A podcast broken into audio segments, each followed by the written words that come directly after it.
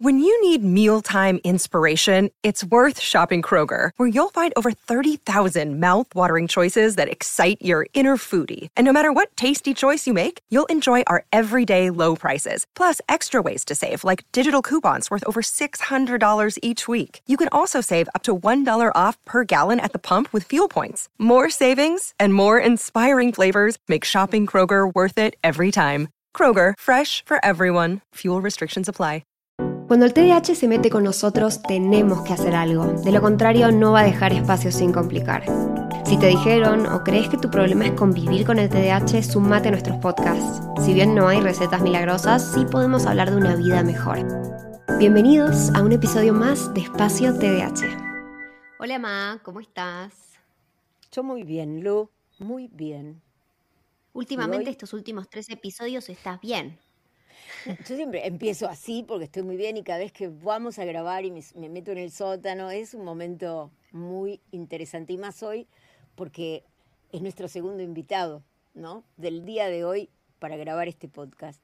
Así que nada, te damos la bienvenida, Paulo. Hola, ¿cómo están?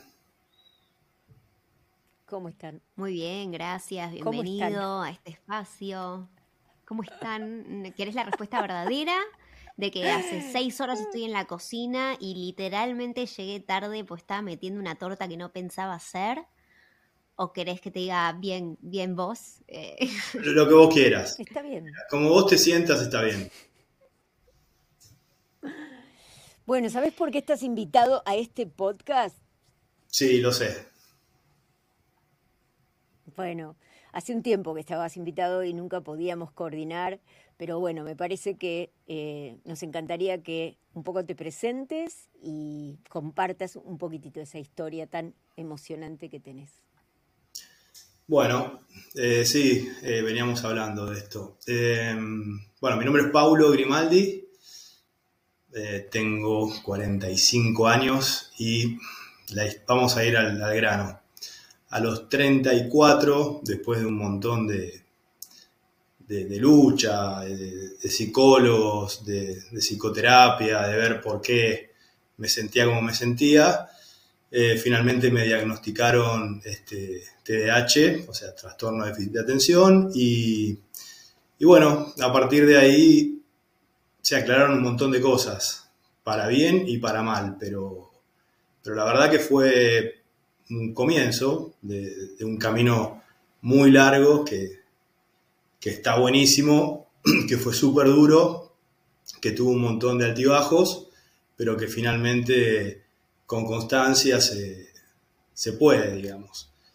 Yo tenía 34, no entendía por qué era como era, no sabía qué, me pasaba, qué, por qué era, porque nada, nada me gustaba, por qué había estudiado derecho y había trabajado de abogado o trabajaba hasta ese momento.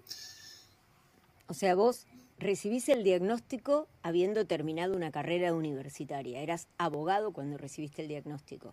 Sí, sí. Vale para los que dicen y no podés estudiar. O sea que así todo no lograbas encausarte. ¿Es eso? ¿No, no, no te sientes bien?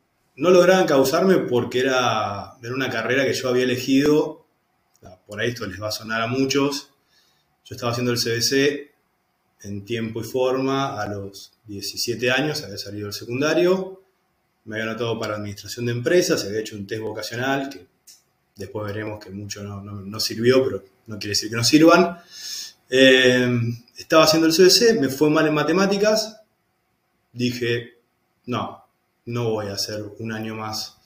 Al otro día fui, miré la cartelera, ah, abogacía, ¿qué tendría que hacer para meterme el año próximo? Y dar derecho libre. Bueno, me anoté, di derecho libre y entré mágicamente a abogacía. Me acuerdo cuando entré... Wow. Sí, sí, fue. Primera clase de Derecho Civil y digo, ¿qué estoy haciendo acá? No, sabía ni para qué servía un abogado, básicamente.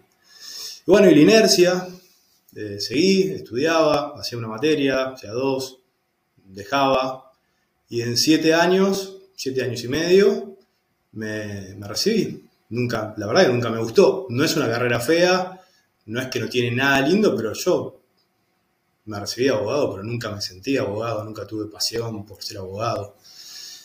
Eh, y entonces, bueno, buscaba y buscaba y sentía que me faltaba algo, trabajé en un juzgado, fue una experiencia horrible. Eh, después dije, bueno, me, fui a Europa a buscar, también volví al, año. Me anoté en periodismo, hice una maestría en periodismo, no me gustó tampoco, pero algo, eh, aunque se ocupaba el tiempo. Terminé periodismo, dije, bueno, empiezo a trabajar de nuevo, otra no me queda.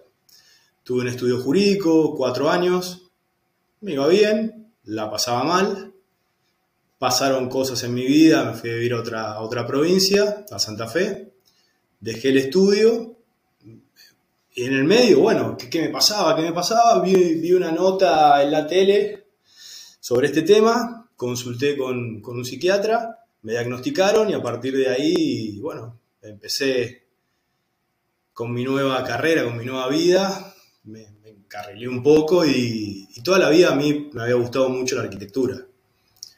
De hecho, construía... un poquito, Pablo, porque salir de la abogacía y meterse a arquitectura no fue algo inmediato, ¿no? O sea, ¿te gustaban las cosas manuales? ¿Te gustaba... ¿Cómo era eso que vos me contabas, no? el otro día cuando hablábamos?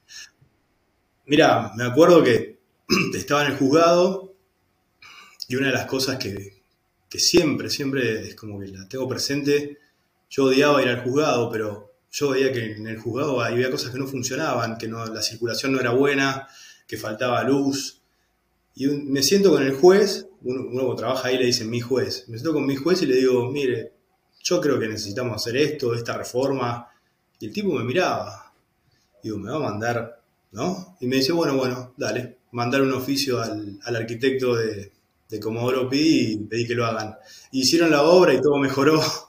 Y a partir de ahí dije, bueno, no sé, me parece que esto va.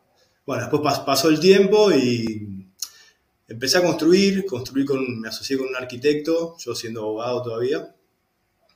Eh, y terminé dirigiendo yo la obra, comprándome libros. Terminamos esa casa me fui a Santa Fe y ahí dije, bueno, voy a empezar a estudiar arquitectura a los 40. Empecé el CBC con 39, casi 40, de nuevo. Y bueno, y aquí estoy ya a dos materias de, recibirme. Este año, a fin de año, me, recibo arquitecto en, la FADU, en la UBA. Así que, no sé, fue... Wow, wow, wow y recontra wow, digo yo. ¿Sí? Y clap, clap, clap. O sea, qué perseverancia. Bueno, ahí está la clave, ¿no? Que, pensamos los que tenemos esto, que no somos perseverantes, que no somos constantes, que dejamos todo a medio hacer. Yo me incluyo porque lo hacía, pero cuando encontré algo que, que me gusta, que me apasiona, porque realmente me apasiona, si no es, creo que Tal vez alguno que, estudió arquitectura o un arquitecto escucha esto y se va, sabe cómo es. Es imposible hacer esa carrera sin pasión, te demanda la vida. Eh, nada, tenés constancia. Sí, tenemos las dificultades de siempre, ¿no? Pero bueno, eh, ayuda mucho la, vocación y, la pasión. Y es una... Pero, pero con, Perdón, perdón, pues yo soy especialista en interrumpir. Pero dale, interrumpime, dale. Pero contanos un poco, eh, más allá de la obra de Comodoro Pi y todo esto, eh, ¿cómo se siente, no? Eh, emprender una carrera larga a esa edad, enfrentando probablemente lo, no sé, los miedos personales o las cuestiones de la sociedad, ¿no? ¿Cómo? Pero dedícate a hacer lo tuyo, ¿no? Ponete en estudio.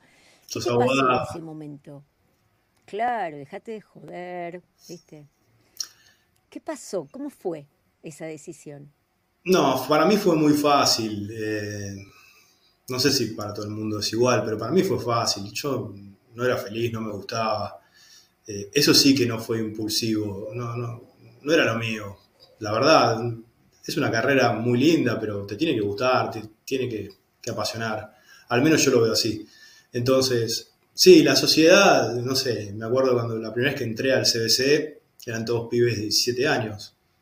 Y me dio un poco de vergüenza, ¿no? Porque dije, ¿qué hago acá? A los cinco minutos se me fue la vergüenza, estaba estudiando, dije, soy uno más, no le estoy robando nada a nadie. Sí me puse como compromiso que me fuera bien. Eh, no, no ser un gasto inútil para, el Estado. La verdad que lo, pensé y lo sigo pensando. Entonces le puse, fui muy serio estudiando y, bueno, aprobé todas las materias eh, en tiempo y forma, pero, pero era mi compromiso, era conmigo mismo, no, no quería hacer una carga para nadie. Y, no sé, estudiar con 40, 50 años y ser un chanta no, no me parecía lógico. Eh, y después la sociedad, sí, qué sé yo, cuando yo mucho no lo decía al principio, después cuando empecé ya era inevitable, ¿qué haces? Y bueno, estudio arquitectura y en general recibía un feedback positivo, todo el mundo me decía qué bueno, qué genio, qué esto y qué lo otro, yo no me sentía ni un genio ni nada, lo único que decía era yo quiero hacer algo que me guste y quiero dedicarle mi vida eh, a algo que, que me apasione y la verdad que lo estoy haciendo. Estoy trabajando también ahora, así que, no sé. Eh, no, no me centré mucho en lo que pensaba la gente. Si hubiera sido por ahí por, por muchos, tendría que haber seguido siendo. Lo lógico era ser abogado y chao, listo, trabajar de eso. Eh, Paulo, me da curiosidad, mm, ¿qué significó para vos recibir el diagnóstico de TDAH ya de adulto? O sea, cómo, cómo cambió tu vida y eso contribuyó a tu decisión de dejar de ser abogado? Sí. Eh, fue un alivio enorme.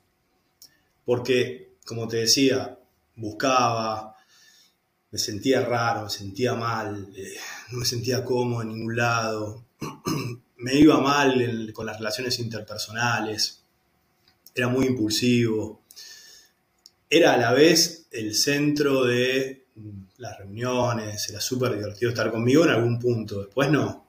Entonces, cuando me diagnosticaron, encontré un sentido a, la vida. No sé, yo en el secundario me llevaba todas las materias y más, me llevaba las materias de otro, colegio, poner, era terrible. Entonces, soy un desastre, no soy inteligente, soy un burro. Eh. Iba en marzo, rendía 10 materias juntas. Bueno, qué sé yo. Y eso te va, te va pesando.